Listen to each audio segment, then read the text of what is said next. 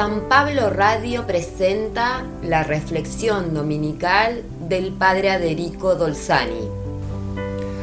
Hoy Jesús nos enseña cómo hacer frente a una realidad fruto de la gran fragilidad humana, como es el pecado cometido muchas veces por nuestros seres queridos, conocidos o miembros de la comunidad, una realidad tan antigua como el hombre mismo, como vemos en el Génesis o en el primer capítulo del libro de Job, que ofrecía un sacrificio por cada uno de sus siete hijos y tres hijas, porque podrían haber cometido un pecado y él no lo sabía.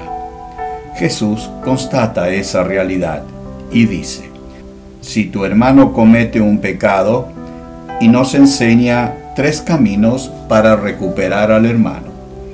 El primer camino es hablar con él en privado, lo que implica no divulgarlo o chismosear, y hasta justificar el chisme porque decimos es verdad que hizo o dijo tal cosa, y eso se puede probar.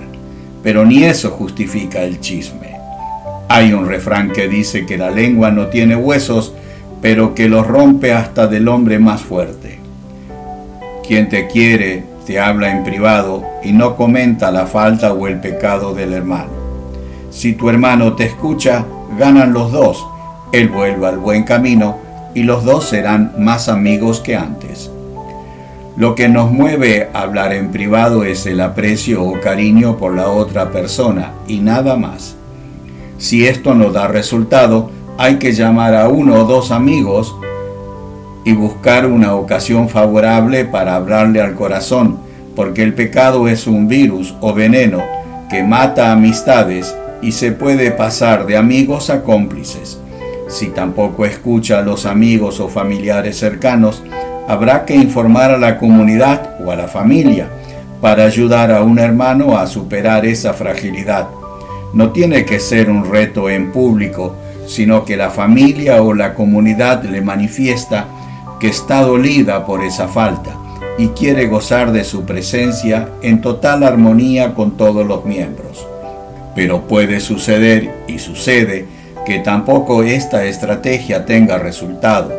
Jesús dice que en ese caso hay que considerarlo como un publicano o un pagano, que no es condenarlo y abandonarlo a su destino, porque Jesús comía con los publicanos y los paganos para mostrarles cuánto Dios los ama y que quería que se conviertan. Esta enseñanza de Jesús nos muestra claramente cómo se deben aplicar y entender las condenas y las penas en la iglesia, como las excomuniones o suspensiones o negación de sacramentos. Es una medida extrema para recuperar a un hermano, porque nuestro Padre Dios quiere ver a todos sus hijos reunidos y unidos, y no debe faltar ninguno. Una pobre imagen de esta realidad espiritual la podemos ver en esos castigos que recibimos en la infancia, cuando por una pelea o un gran capricho nos amenazaban con dejarnos sin cena. Era un modo extremo de recuperarnos y podernos irnos a dormir con un beso. Todas las relaciones entre nosotros, hermanos bautizados, se deben regir por el amor, si vienen de Dios.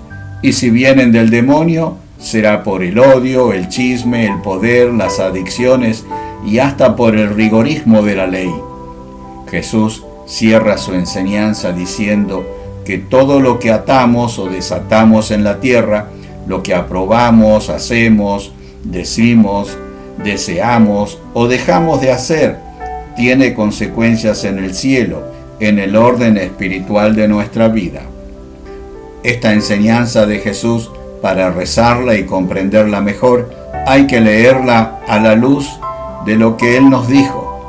El Hijo del Hombre no vino para condenar al mundo, sino para que el mundo se salve por Él, porque el Padre del cielo no quiere que ninguno de sus hijos se pierda, sino que todos se salven por Él.